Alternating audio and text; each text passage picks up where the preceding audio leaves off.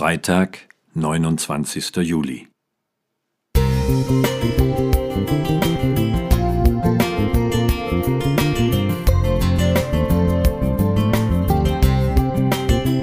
Ein kleiner Lichtblick für den Tag.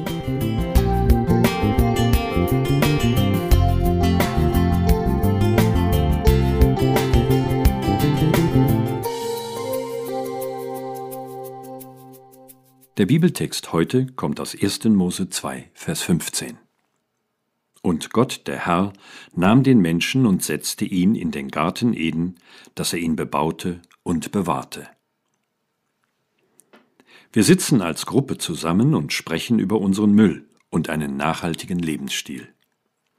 Es fallen Sätze wie Wir retten durch unser Müllverhalten sowieso nicht die Welt, andere machen viel mehr Müll, man kann es auch übertreiben, das ist Sache der Politik.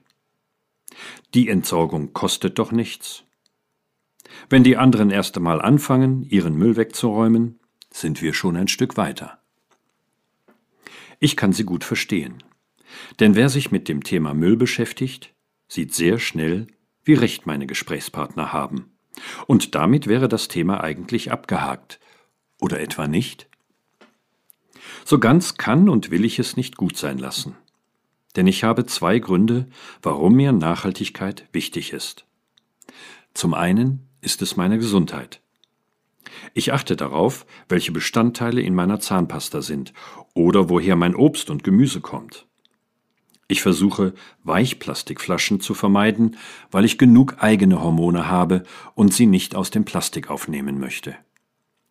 Zum anderen ist es mein Beitrag für meinen Schöpfer. Ich möchte mit der von ihm geschaffenen wunderbaren Natur so verantwortungsvoll wie möglich umgehen.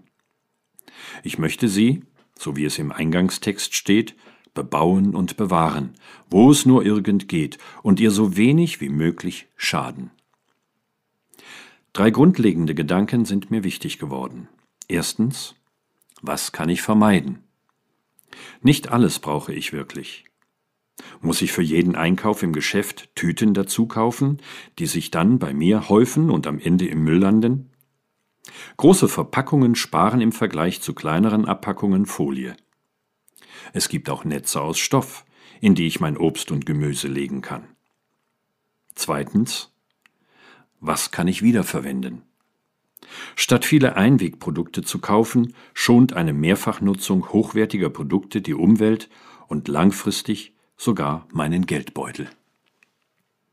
Drittens, alles braucht seine Zeit.